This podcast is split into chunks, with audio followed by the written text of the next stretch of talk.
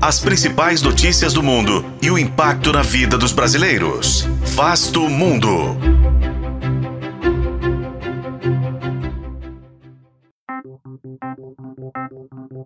Um conflito por água eleva a tensão entre Haiti e República Dominicana. A fronteira entre os dois países foi fechada, a emissão de vistos suspensa e tropas estão mobilizadas na região.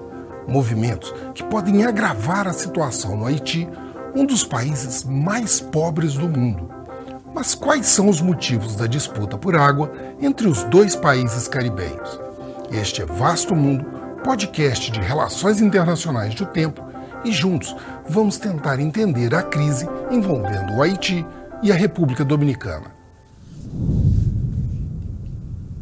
Pueblo Dominicano.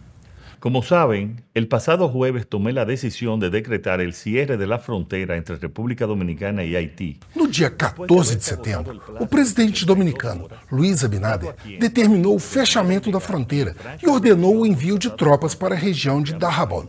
O motivo é a construção de um canal por um grupo privado haitiano no rio Massacre para beneficiar 260 produtores rurais do Haiti. Obra que é proibida por um acordo assinado entre os dois países para compartilhamento de águas, assinado há quase um século. O canal também ameaça o abastecimento de água para cerca de 10 mil propriedades rurais na República Dominicana. Em resposta, o presidente dominicano anunciou a retomada do projeto da represa de Dom Miguel, que captará mais de 16 milhões de metros cúbicos de água próximo à nascente do rio Massacre. Atualmente, cerca da metade da população haitiana vive em insegurança alimentar e 1 milhão e 800 mil haitianos sofrem de fome severa.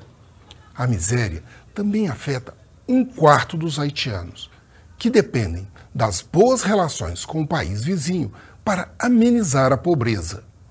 Cerca de meio milhão de haitianos vivem na República Dominicana atualmente e representam cerca de 80% da força de trabalho na agricultura e na construção dentro do país vizinho.